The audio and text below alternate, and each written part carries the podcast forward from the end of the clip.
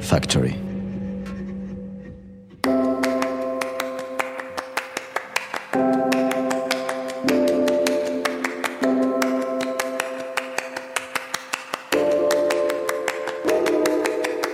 Bonjour à tous, je m'appelle Caroline Bindel, je suis journaliste basée à Marseille et je suis ravie de vous accueillir dans Cité Radieuse. Alors Cité Radieuse, c'est quoi? Une rencontre, une conversation avec des personnes venant d'horizons très divers, mais qui ont en commun de faire rayonner une ville, Marseille. Elles y vivent, y ont vécu, ou tout simplement l'aiment pour ce qu'elle a à offrir.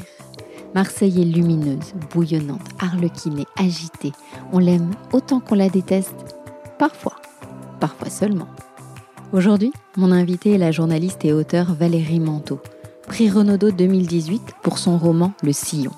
Avec elle, nous sommes revenus sur le coup de cœur qu'elle a eu pour Marseille il y a huit ans déjà, sur le collectif du 5 novembre qui s'est créé suite au drame de la rue d'Aubagne et dans lequel elle est très investie, sur ses amis de Charlie Hebdo assassinés en 2015, sur le regard qu'elle porte sur la ville, sur sa passion pour les voyages et sur la liberté d'expression qu'elle défend ardemment à travers chacun de ses projets. Je vous laisse découvrir notre conversation. Valérie, bonjour. Bonjour. Merci de me recevoir euh, chez vous, au cœur du quartier de Noailles. Voilà presque un an que nous devons nous rencontrer. Il a juste été euh, difficile de faire matcher nos emplois du temps respectifs. Ouais, ça c'est mon problème dans la vie. Alors je suis donc ravie que nous puissions enfin passer un moment ensemble. Alors il y a un peu plus euh, d'un an maintenant, deux événements se sont produits à deux jours d'intervalle. Le 5 novembre 2018, l'effondrement de deux immeubles de la rue d'Aubagne à Marseille qui a fait huit morts et le 7 novembre, le jour où vous avez remporté le prix Renaudot pour votre roman Le Sillon. Ces deux événements ont, eu des répercussions fortes dans votre vie et nous allons évidemment y revenir longuement. Mais avant cela, pour commencer, j'aimerais savoir ce qui vous vient spontanément à l'esprit si je vous dis Marseille. Bah, justement, c'est très différent ce que je vous répondrai maintenant de ce que j'aurais répondu il y, a, un an et deux mois avant tout ça. Euh, Marseille, euh, je, continue à l'apprivoiser comme ma, nouvelle ville, comme un port d'attache pour moi. Ça fait sept ans que j'ai déménagé ici, mais j'ai continué à, voyager beaucoup, à avoir un pied, euh, un pied ici, un pied ailleurs. J'ai du mal à savoir si je suis dans un moment de vie assez nomade ou si je suis marseillaise, justement. Euh, Marseille, c'est une ville euh, sur laquelle je n'avais pas énormément d'a priori avant de venir. je savais que j'avais envie d'habiter au bord de la mer et que dans les villes françaises, au bord de la mer, il y avait que Marseille qui me plaisait, que je connaissais un petit peu. Mais j'avais pas, pas beaucoup d'images, pas beaucoup de, euh, pas beaucoup d'a priori. Et je suis venue par des quartiers différents. J'ai d'abord habité euh, près de la place Castellane, et puis à Notre-Dame-du-Mont, et puis, euh, et puis à Noailles. Donc j'ai descendu progressivement vers le centre-ville. Et hum, qu'est-ce qui me vient spontanément maintenant à l'esprit quand je dis Marseille? Beaucoup d'attachement, un attachement profond à cette ville. Je me sens euh, appartenir à cette ville. Euh, et, aussi, euh, et aussi, bizarrement, beaucoup de clichés qui sont venus a, posteriori en venant ici. Et je continue à me dire que je suis en train de briser la glace des clichés qui m'apparaissent en fait, mais même encore maintenant. je découvre des choses de clichés à, à, casser sur la ville. Vous continuez à la découvrir un peu chaque jour. Ouais, ouais, ouais. Donc vous avez vécu à Paris à Istanbul, à Marseille, vous le disiez vous-même, vous êtes assez euh, nomade. Euh, qu'est-ce que chacune de ces villes vous apporte? Paris, euh, j'y suis née et puis j'ai grandi en banlieue et j'y suis retournée étudiante. Et puis quand j'ai commencé à travailler, c'était à Paris. Mais je considère que Paris, c'est ma ville, c'est mon point zéro. J'ai pas de regard distancé sur, sur Paris. Et maintenant, quand j'y retourne beaucoup moins ces derniers mois, ces dernières années, mais hum, j'en vois pas. Hum, j'ai pas de regard critique sur Paris. Euh, tout le monde, euh, quand on voyage un petit peu, moi j'ai déménagé la première fois à l'étranger, c'était à Montréal. Et quand on est au Québec, euh, le regard sur les Parisiens et les Parisiennes, il est très dur, il est très, il est très critique. Ce que j'entends hein, parfaitement quand on entend les gens parler des Parisiens, on, on est un peu accablé, on a envie de s'excuser parce que. Ils nous voient comment? Comme des gens prétentieux, arrogants, on pense qu'on est le centre du monde. Et, et c'est peut-être pas complètement faux. Euh, les, gens qui sont à Paris, qui n'en sortent pas, probablement se rendent pas compte euh, de cette chose-là. Et par contre, ça nous saute aux yeux quand on n'y est plus, euh, quand on allume la radio nationale. moi, j'écoute beaucoup France Culture, France Inter un peu. Et c'est vrai que c'est très parisiano-centré. Et quand on n'habite pas à Paris, ça nous saute aux yeux et on s'en rend pas compte quand on y est. donc voilà, Paris, c'est mon point zéro et c'est c'est pas une ville à laquelle je réfléchis beaucoup, alors que alors que les autres villes que j'ai fréquentées, Là je, là, je me suis posé cette question-là. Qu'est-ce que ça m'apporte? Istanbul a, changé énormément de choses, des, des, catégories que je pouvais avoir en tête. Pas seulement en tant que, que ville, mais, mais que pays, mais que civilisation aussi. Euh, Istanbul, euh, alors pareil, on, est obligé de dire des clichés pour rentrer dans la ville, mais c'est une ville qui a un pied euh, en Europe et un pied au Proche-Orient, à la fois géographiquement, mais aussi culturellement. Et, et, quand on est là-bas, alors là pour le coup, on a tellement d'images en tête sur Istanbul qu'on passe son temps à, redéfinir ce qu'on croit savoir. Moi, j'ai vraiment eu l'impression à Istanbul d'être tout le temps ramené à attention, plus de, plus de modestie et plus de, euh, de prudence dans ce qu'on croit savoir et ce qu'on croit comprendre de là où on est. Et Istanbul m'a appris ça, à, savoir qu'on ne sait pas qu'on continue à pas très bien savoir et qu'on nous ramène des qu'il y a du storytelling sur les sur les villes, sur les identités, sur qu'est-ce que c'est euh, d'appartenir à un endroit. Et, et c'est à Istanbul que j'ai découvert ce que c'était d'être française, euh, ce que, j'avais en moi de, euh, prédéterminé par mon éducation, euh, par le fait d'avoir grandi ici, et à essayer de remettre ça en cause. Je ne dis pas que j'y arrive, mais en tout cas, je sais que c'est un effort constant que je continue à travailler et qui me vient d'Istanbul. Alors revenons-en à Marseille et ce drame de la rue d'Aubagne dont on parlait, qui hante encore les esprits. Suite à cela, vous vous êtes immédiatement impliquée en tant que citoyenne d'abord, et depuis un collectif est né, le collectif du 5 novembre. Tout s'est donc organisé depuis. Pouvez-vous m'en dire plus à ce sujet? Oui, je me suis, je me suis immédiatement sentie concernée. Disons le 5 novembre, euh, ces immeubles se sont effondrés, donc c'est au bout de la rue là pour moi, c'est vraiment proche. Et hum, moi, je partais au travail ce matin-là et j'ai pas vu l'effondrement. Je pense que j'ai pas réussi à reconstituer exactement l'emploi du temps, mais j'ai dû sortir juste après. Et hum, bon, il faisait moche, je devais regarder mes pieds et j'ai pas, pas vu. Je suis arrivée au bureau et quelqu'un m'a dit il y a des immeubles qui se sont effondrés. Euh, à côté de chez toi et on a regardé la carte. Euh, je connais pas les numéros de la, par cœur de la rue d'Aubagne, donc je savais pas très bien où c'était le 60. Et, on a regardé, oui, euh, consterné comme tout le monde, et j'avais, j'ai pas pris conscience tout de suite de l'écho profond que ça pouvait avoir, ce que ça pouvait euh, créer comme émotion chez moi, mais chez beaucoup de gens, puisque l'émotion elle a été partagée par tout Marseille.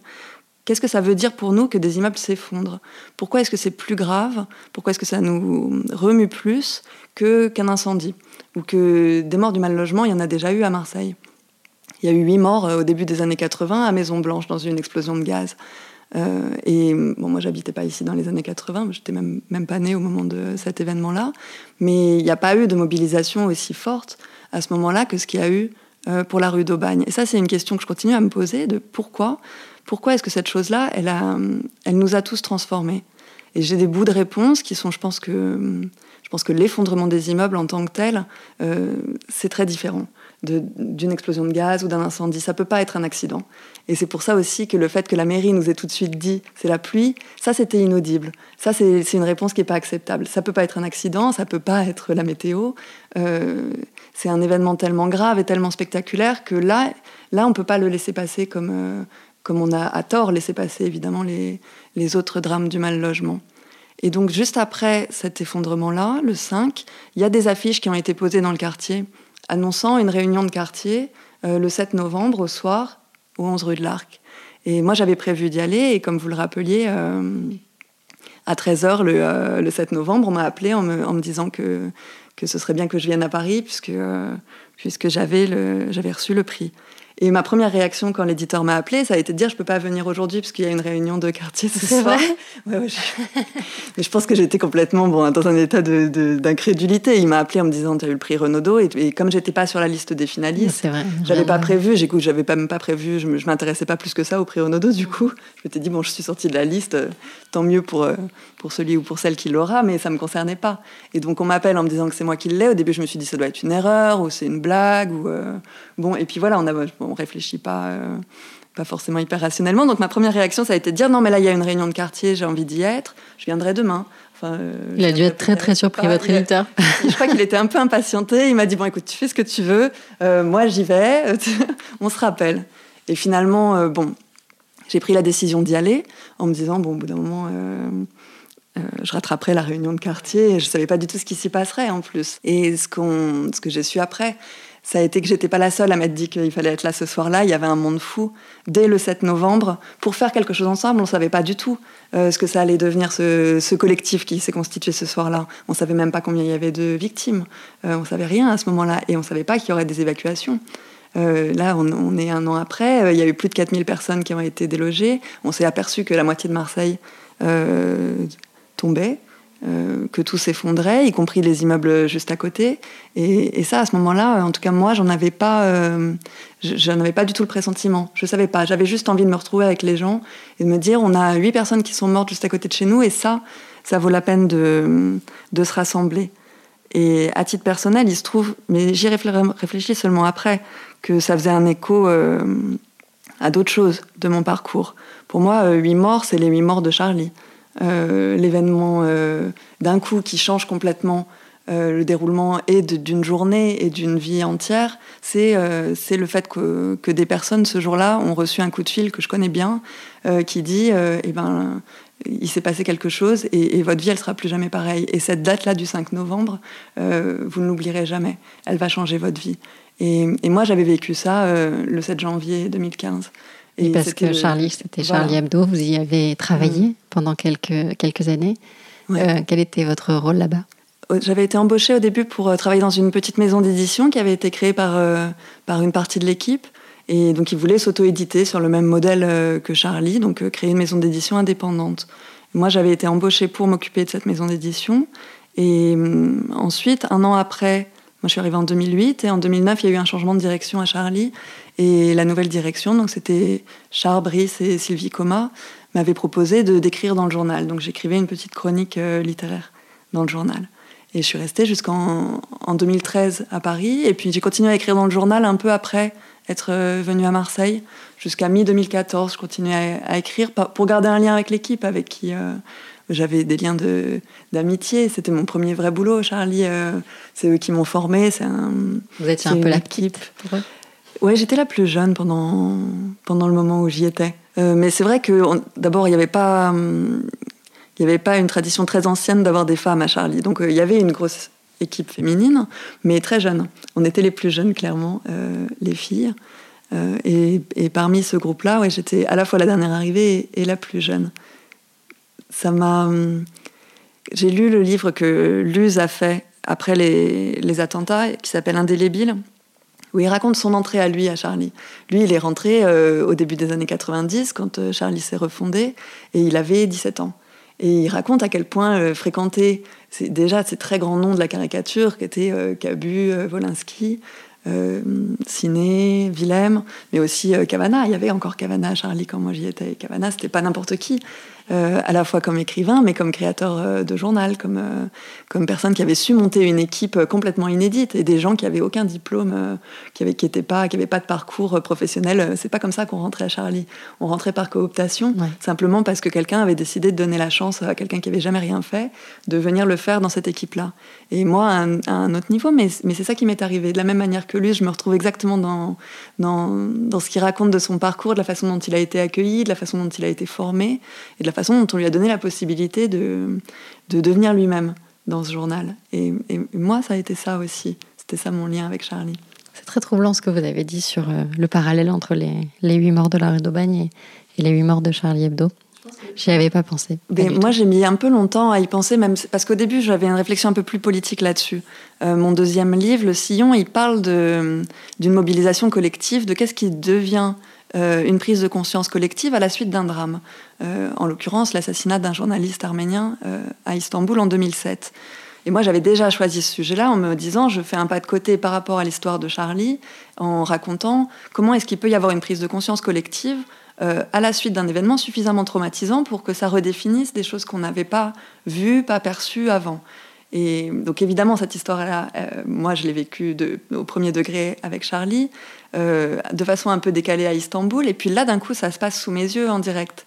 Et, même si j'avais réfléchi à ça suffisamment pour faire deux livres dessus, j'ai pas, j'ai pas tout de suite compris que c'était ça qui était en train de se passer euh, à Noailles. Et pourtant, mon réflexe numéro un, ça a été de me dire, il faut qu'on fasse des choses ensemble, il faut qu'on se rassemble.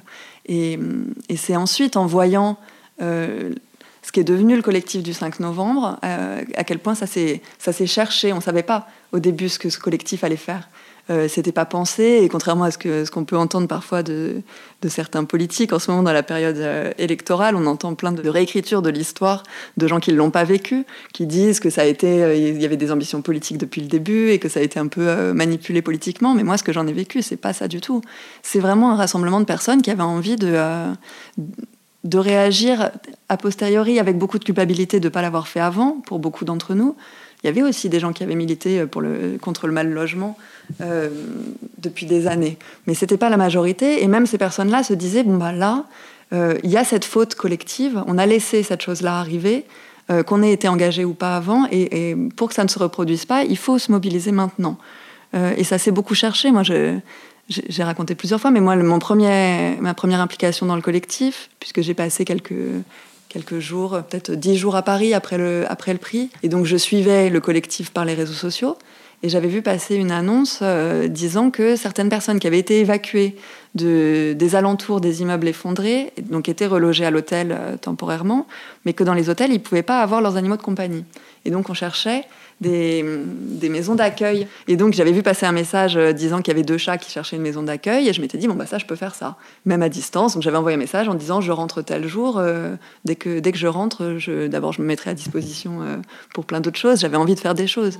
Mais très concrètement, garder les chats. Et donc, quand aujourd'hui on entend, euh, oui, voilà, le grand complot politique euh, qu'aurait été le collectif 5 novembre, non, c'est des gens qui. Euh, Chacun a fait sa part. Ouais, exactement, qui, qui, ont essayé, avec les compétences qu'ils avaient, avec les possibilités, les possibilités de mobilisation qu'ils avaient, de, d'aider, de, de, faire partie, aussi de faire, de faire collectif au sens.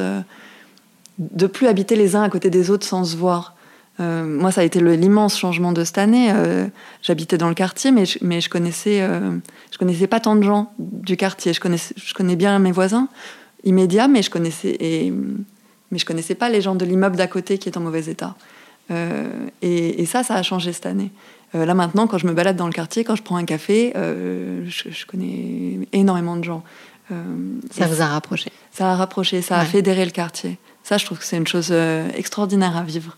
Euh, collectivement euh, et, en tant qu'habitante. Ça change tout.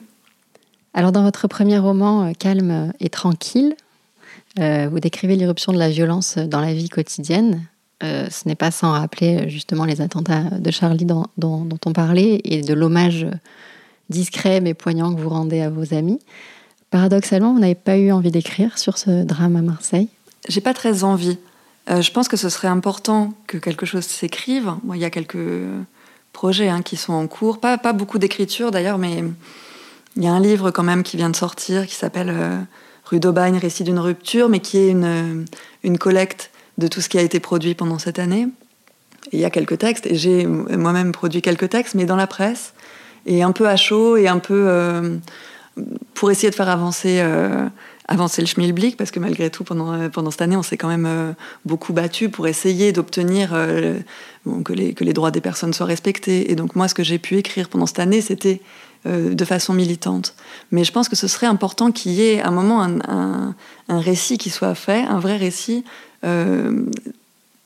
plus profond, plus, avec plus de recul sur, sur ce que ça a changé.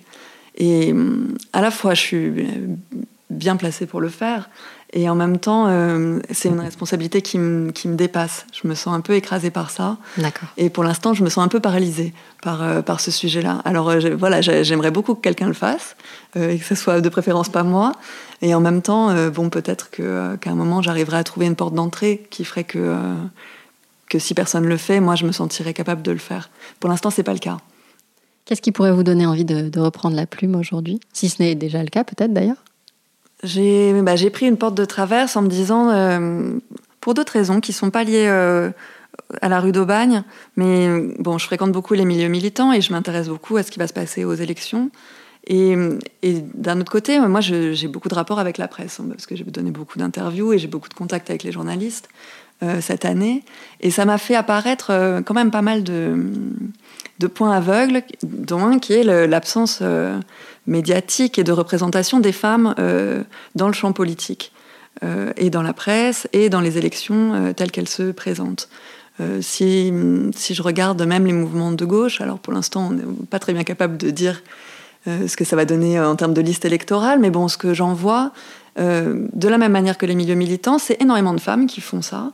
Euh, qui sont des militantes de terrain, bon, parfois euh, récentes, parfois euh, très engagées depuis très longtemps, mais elles sont peu représentées, on les sollicite peu médiatiquement, et hum, et ça, c'est un problème structurel de la presse. Je pense que vraiment le problème, il vient des journalistes.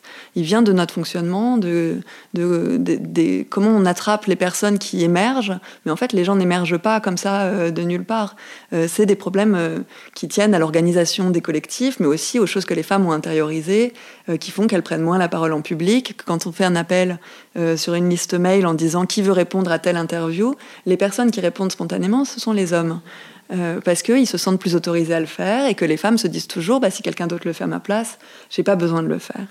Et, donc moi, voilà, mon retour à l'écriture, là en ce moment, il est, euh, il est de faire des portraits. Je fais toutes les semaines, tous les samedis dans la Marseillaise, euh, un portrait de femmes engagées, pas encartées a priori, même s'il y en a certaines qui seront encartées dans celles qui viennent, parce que je vais élargir un peu le spectre, mais des citoyennes qui font partie de collectifs de quartier, qui sont des militantes euh, de terrain et qui n'ont pas l'habitude du tout euh, de prendre la parole, et encore moins de prendre la parole en leur nom. J'ai fait une interview il y a deux semaines avec euh, une femme qui s'appelle Badra Deloum, qui est une militante des quartiers populaires, qui a 65 ans, qui est engagée depuis, euh, depuis toujours, depuis qu'elle est toute petite, qui a un million d'histoires passionnantes à raconter, et qui me disait que c'est la première fois qu'elle donnait une interview en son nom propre. Et elle acceptait de le faire, d'abord parce qu'on se connaît, mais aussi parce que la façon dont, j'ai mis en place un dispositif pour que l'interview se passe bien, qu'on prenne le temps, qu'elle puisse relire le papier, qu'il n'y ait pas de mauvaise surprise, ça, ça leur donne la possibilité d'accepter euh, cette proposition-là. Et qu'on le fait aussi dans un cadre collectif où c'est pas euh, la starification d'une personne, mais c'est mettre en valeur, euh, à travers les parcours individuels, une action collective. Et, voilà, ça, ça, je me dis, il n'y a personne qui faisait ça. Enfin, il me semblait que personne n'avait fait ça, euh, en tout cas sur ce champ-là, sur Marseille. Et, ça manquait, moi, ça me manquait tellement que, que ça m'a donné euh, l'énergie qu'il faut quand même pour se remettre à l'écriture. Alors la presse, c'est plus facile, euh, c'est vraiment plus facile que, que l'écriture de romans. Mais c'est toujours la même chose, c'est-à-dire plus on fait, plus on a envie de faire. Et donc là, le fait de m'être mis ce, ce boulot-là sur les épaules, d'avoir beaucoup moins de temps pour, pour rien faire, ce que je fais très volontiers d'habitude, euh, ça me donne envie d'écrire. Maintenant que j'ai plus le temps, j'ai super envie. Bon. Quel jour on peut vous retrouver pour cette chronique Si jamais on n'achète pas la Marseillaise. C'est tous, les, samedis. C'est tous les samedis. Super. Alors vous parliez de la différence entre écrire au long cours et écrire pour la presse. On va donc revenir au sillon. Euh, au mois de novembre 2018, euh, l'année dernière, vous avez rejoint Yasmina Reza, Delphine de Vigan, Virginie Despentes, euh, Nina Bouraoui et j'en passe pour ne citer que quelques femmes qui ont reçu ce fameux prix Renaudot. Alors j'avais très envie de savoir comment ça se passe, qui vous prévient, vous en avez un peu parlé tout à l'heure, est-ce que vous avez ressenti sur le moment, est-ce que ça change euh, dans une vie, vous qui avez dit juste après, je crois me souvenir que vous n'aimiez pas forcément les bandeaux. Et là, là, il y en a un énorme rouge, du coup, qui figure sur votre livre. Oui, moi je suis en guerre contre les bandeaux. Moi j'ai travaillé dans l'édition pendant longtemps.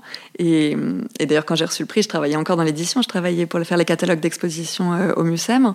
Et c'est vrai que l'édition est atteinte de cette maladie de mettre des bandeaux sur tous les bouquins. Euh, euh, ça fait quelques années, mais quand même, c'est très spectaculaire quand on entre en librairie. Il n'y a plus un livre qui n'a pas un bandeau, et parfois un bandeau qui dit rien en plus, euh, qui dit le nom de l'auteur qui était déjà de toute manière sur la couverture, ou qui donne une citation de quelqu'un qui dit que c'est formidable. Bon, voilà, ça, je trouve que c'est une pratique euh, complètement détestable, et en plus, ça n'apporte rien. Les conditions de production des bandeaux, bon, je vous passe, mais en général, c'est pas, c'est pas génial non plus. Donc moi, en tant qu'éditrice, j'ai toujours été très contre les bandeaux. Et j'avais quasiment, enfin j'ai choisi mon éditeur euh, parce que parce que pour plein de raisons c'est un excellent éditeur, mais aussi parce qu'il fait des très beaux livres. Euh, je veux dire euh, physiquement, les objets sont très beaux, ouais, le tripode. Et, et, que je savais, j'avais une relation de confiance suffisamment grande avec avec lui pour pouvoir lui dire que j'en voulais pas de bandeau. Et pour mon premier livre, que j'ai écrit quand même euh, un an après les attentats de Charlie, et qui évoque le sujet de Charlie, moi j'aurais eu très peur de me retrouver dans une maison d'édition où euh, cet aspect-là de communication et un peu commercial autour de Charlie risquait de m'échapper. Et j'avais vraiment un besoin de contrôle très fort là-dessus, d'être sûr justement de pas avoir un bandeau euh, par la fille qui a connu euh, les victimes de Charlie ou je ne sais quoi. Et, donc le choix du tripode, c'était très lié à ça, de me dire c'est un éditeur qui va s'intéresser au livre pour le côté roman et pas pour le côté euh, bandeauifiable. et à qui je peux dire, et ce sera très bien entendu, que je ne veux pas de bandeau, que je veux que le livre, justement, il s'appelle Calme et tranquille. Il n'y a pas marqué Charlie Hebdo nulle part sur la couverture. et ça a été quelque chose auquel j'avais vraiment réfléchi. Et j'ai pas eu besoin d'insister parce que l'éditeur justement avait très bien compris euh, cette chose-là, mais ça me tenait beaucoup à cœur. Pour le deuxième livre, on avait exactement eu la même démarche de se dire euh, le livre il se présente comme un roman euh, et on n'amène pas le côté journalistique sur le devant et on n'amène pas un bandeau qui viendrait résumer en trois mots et je ne saurais pas quel mot mettre dessus mon livre. Et donc là, on me donne le prix Renaudot. Sachant que vous étiez sorti de la liste, c'est ça? Oui. Bon, alors le livre, déjà, on l'a sorti euh, en tout fin août 2018. Euh, et donc, c'est vrai que ça faisait partie de la rentrée littéraire, ce qui déjà est. C'est un choix hein, de sortir un livre dans, dans ce moment-là, qui est compliqué à faire. Euh, on en avait un petit peu discuté avec l'éditeur. C'est vrai que c'est un livre qui est à cheval entre le roman et, et le et le reportage, ou enfin, il y a de l'autofiction, il y a beaucoup de, le documentaire, enfin, il y a beaucoup d'aspects différents. Et donc, le sortir au moment de la rentrée littéraire, pour l'éditeur, c'était une façon d'affirmer le côté romanesque et littéraire, ce, que, ce qui me tient beaucoup à cœur. Et donc, pour cette raison-là, euh, on l'avait sorti sur la rentrée littéraire. Après, c'est vrai que, du coup, on fait partie de la grande valse des prétendants euh, au prix. Bon, sachant qu'il y a 500 livres qui sortent euh, par an euh, à la rentrée littéraire, que tout le monde est prétendant au prix, qu'on sait bien que hein, les petites maisons d'édition indépendantes euh, ont du mal à se faire une place sur les listes. Bon, j'avais pas d'espoir particulier d'être d'être sur les listes des prix, mais il se trouve que j'ai été sur la première liste du prix Renaudot. Il y a plusieurs listes qui se succèdent, et donc la toute première, j'y étais. Ce qui est déjà en soi une immense Ce qui était déjà satisfaction, une surprise. Et... Oui, c'est de la reconnaissance. Après, je ne veux pas du tout être ingrate euh, vis-à-vis du prix. Hein. ça m'a changé la vie. Vous me posiez la question, mais oui, évidemment, moi, ça, a, ça a changé énormément de choses dans ma vie euh, d'auteur, dans ma capacité de, vivre de ça, euh, de, porter le livre, et j'en étais hyper, hyper heureuse et hyper reconnaissante. Cela dit, moi, je suis pas une lectrice de prix littéraire euh, j'achète jamais les livres parce qu'ils ont eu un prix. Euh, je, jamais la plupart des prix qui, des, livres qui ont eu les prix Goncourt, Renaudot, euh, etc. des années précédentes, je les ai pas lus, pas parce que je les boycotte, mais parce que simplement c'est pas ça mon trajet dans, dans, une librairie. Et, et du coup, le jury du prix Renaudot, c'est pareil, je les connais pas. Et en plus, comme j'étais pas sur la liste, je suis pas allée à la remise du prix, et donc je les ai jamais rencontrés, ni avant ni après, j'en connais aucun. Ah, des membres du jury. Alors il y a des noms qui sont suffisamment connus pour que, comme tout le monde, euh, je connais Jérôme Garcin, je connais François-Olivier Gisbert, je connais Le Clésio, et il y a des gens que je respecte beaucoup, mais il y a aussi la moitié des gens du prix, très sincèrement, je sais pas qui c'est. Donc euh, bon, je, suis très reconnaissante d'avoir le prix, mais ça n'a pas, de, ça a pas tant de valeur que quand j'ai reçu un message de félicitations d'Annie Ernaux, par exemple. Annie Ernaux, pour moi, c'est quelqu'un d'immensément important. Et donc d'avoir reçu euh, une carte d'Annie Ernaux disant qu'elle avait aimé mon livre, en termes de reconnaissance euh, personnelle, ça compte euh, mille fois plus que le prix. Après, l'avantage du prix, quand même, c'est que moi, j'avais, j'avais probablement oui, une idée là-dessus avant, mais quand on en est confronté, c'est, incroyable. Ça change tout du lectorat, en fait. Il y a des gens qui, qui lisent 10 livres par an et donc ils lisent les livres qui ont eu les prix. Et sur les salons, je vois des gens qui ont à la main euh, euh, Marc Lévy, euh, le prix Goncourt et mon livre.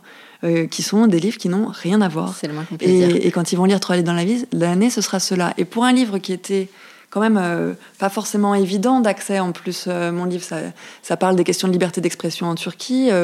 bon, les gens ont peut-être entendu un petit peu parler de ça, mais, mais bon, c'est pas un sujet.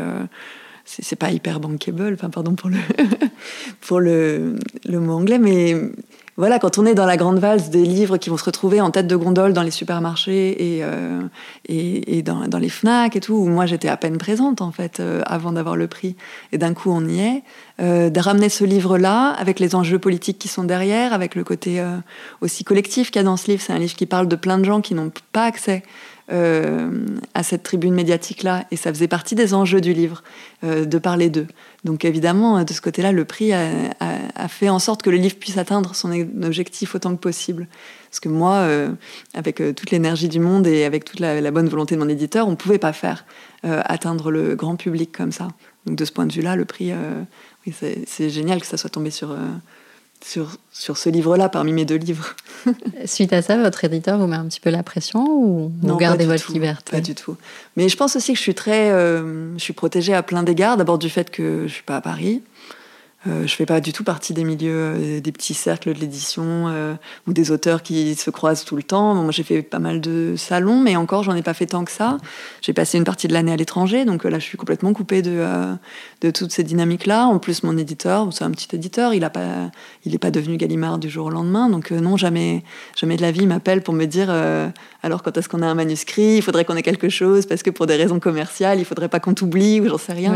Enfin, voilà, en ce moment, j'écris pas, j'écris pas c'est pas grave. Si un jour j'écris quelque chose, euh, euh, il, attend. C'est quelque chose auquel euh, vous pensez quand vous dites faudrait pas qu'on t'oublie? Non, pas du tout. J'ai pas du tout l'impression qu'on m'oublie en plus. Vrai non. non, mais là, je vous le confirme. non, non, j'ai pas du tout l'impression qu'on m'oublie. Et puis j'ai pas du tout cette angoisse-là. Enfin, je j'avais j'ai pas j'ai jamais réfléchi l'écriture en plus comme un comme un projet de vie euh, j'en sais rien si je vais écrire d'autres livres en fait euh, je fais pas partie de ces auteurs qui écrivent tout le temps. J'en ai rencontré quelques-uns, des gens qui, de toute manière, qui publient ou qui publient pas, ils se lèvent le matin, ils écrivent. Euh, et ils ont toujours fait ça, euh, qu'ils soient publiés ou pas. Il y en a aussi qui disent qu'ils savent jamais combien de livres on a en soi, finalement. Exactement. Et moi, je, voilà, pour l'instant, euh, pour l'instant, j'en ai zéro, en fait. Euh, enfin, vous en avez eu deux. J'en ai eu deux. Ce qui est déjà... mais maintenant, ils sont, ils sont partis, quoi. Ils, sont, ils existent. Si je devais réécrire, en plus, si je devais refaire mon premier livre, je l'ai écrit très vite et très facilement au sens où c'est sorti tout seul. C'était une période très dure et j'allais pas bien du tout, mais, euh, mais l'écriture euh, n'a posé aucun problème. Alors que mm, le deuxième, Le Sillon, ça a été beaucoup plus laborieux. Euh, c'était une période en plus où bon, j'étais à Istanbul, c'était un peu compliqué quand même la vie quotidienne à plein d'égards et mm, ça a été un peu compliqué. Enfin, c'était pas, c'était pas le côté le plus sympa de ma vie euh, d'écrire. Puis c'est très solitaire. On se pose mille questions. moi, en plus, comme j'écris sur des sujets très politiques, euh, bon, euh, l'enjeu il est énorme. Enfin, je vous parlais tout à l'heure du problème que me pose la rue d'Aubagne, mais en fait, quand j'écrivais sur la Turquie, c'est un peu pareil. On, on, transporte des histoires qui nous appartiennent pas. on a une responsabilité très grande vis-à-vis -vis de ça. On se dit si on publie ce livre, il s'agit pas d'écrire n'importe quoi quand même. Et, en plus, quand j'étais en Turquie, il y avait mille obstacles euh, du fait de la langue, euh, du fait de, euh, des milieux auxquels j'appartenais ou j'appartenais pas, qui pouvaient border un peu ce que je raconte. Et, oui, c'est ça, on sent qu'il y en a certains qui ont voulu vous protéger aussi de, de ce que vous vouliez raconter. Oui, oui, oui. Bah, je me suis beaucoup entourée, j'avais besoin. J'avais besoin de ça. J'avais besoin de cet entourage-là. J'avais besoin de sentir que que j'étais pas toute seule euh, en train de faire euh, pour une raison qui m'appartient euh, et dont je devrais discuter plutôt avec mon psy. Pourquoi est-ce que je fais ça? Mais que je n'allais pas embarrasser plein de gens avec mon projet. Et, donc j'ai vraiment, ça a été un moment d'angoisse en fait. Ce projet-là, de prendre la responsabilité de mettre ça sur la place publique. mon deuxième livre, ça a été beaucoup plus dur que le premier parce que c'était pas mon histoire parce que ça, appartenait à d'autres gens et qu'en plus, euh, il se trouve que pendant le moment où j'écrivais, euh, la situation euh, politique s'est dégradée tellement en Turquie qu'on savait pas, euh, on savait pas ce qui se passerait euh, dans six mois. Donc on se dit bon bah là voilà les gens ils me parlent, j'ai l'impression de faire quelque chose qui est pertinent. voilà, ce qui était pertinent en mai 2016, l'était pas forcément en, novembre 2016, encore moins début 2017. Enfin, et donc je me disais bon on fait ça, mais on sait pas du tout qu'est-ce qui se passera dans les années d'après. Et le livre lui il va rester. Donc toutes ces questions là, elles m'ont tellement travaillé que Bon, il se trouve que pour l'instant, euh, je, ne me plains pas à personne de se plaindre de ce livre et moi non plus.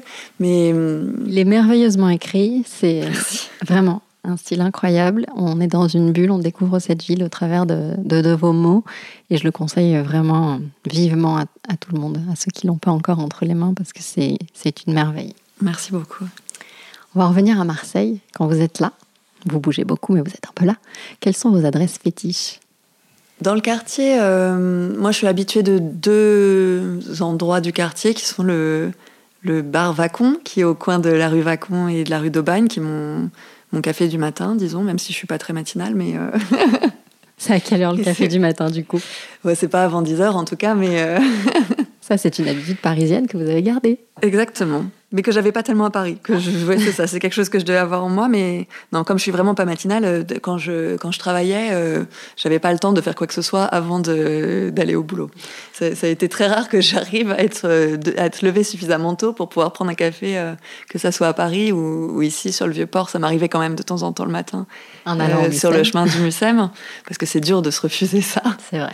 Mais maintenant, j'ai tendance à moins sortir du quartier, donc je vais au bar Vacon le matin et je vais au bar du Pape le soir. Euh, voilà, ça c'est les deux. Euh, Vos deux, adresses. Ouais, c'est ça. Ça c'est mes deux lieux de rendez-vous. Donc c'est très Noailles centré. Alors pour finir, le traditionnel questionnaire de Cité Radieuse. Si Marseille était une image Ce serait une image. Euh, ce serait une lumière. Si Marseille était une chanson ah bah, ce qui me vient spontanément, mais bon, je, suis en psychanalyse depuis longtemps, hein, il ne faut pas chercher.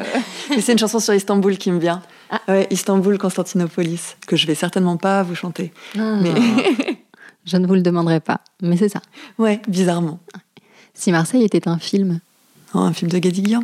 Et votre expression marseillaise préférée Donc rien des gains. Vous vous l'êtes appropriée en tant que parisienne? Ou c'est juste que vous aimez l'entendre Non, je l'aime bien l'entendre. Je me méfie beaucoup euh, de, de parler marseillais. Mais en plus, j'ai pas du tout l'oreille, c'est marrant. J'ai vécu au Québec et j'ai jamais euh, attrapé l'accent et, et, à Marseille non plus. Et parfois, ça m'arrive quand on est dans une table, je pense qu'on est plein à avoir ça, quand tout le monde parle avec, euh, avec l'accent marseillais autour de la table, parfois ça m'arrive par euh, phénomène d'éponge de commencer à parler un peu avec l'accent. Et j'ai toujours l'impression, je me dis, mais qu'est-ce que. Ça sonne faux. Ouais, ça sonne hyper faux. Je, bon, je vais garder ma voix telle qu'elle est, je crois. Alors, on craint des gains. Valérie, merci mille fois de m'avoir consacré un peu de votre temps. C'était un plaisir. Merci beaucoup. Merci à la Podcast Factory qui m'accompagne depuis, depuis plusieurs mois maintenant. Et à vous qui nous écoutez, je rappelle qu'il est important de vous abonner pour ne rater aucun des prochains épisodes et de me laisser des commentaires et des avis 5 étoiles sur iTunes. Ça m'aide vraiment beaucoup. À la prochaine fois et d'ici là, portez-vous bien.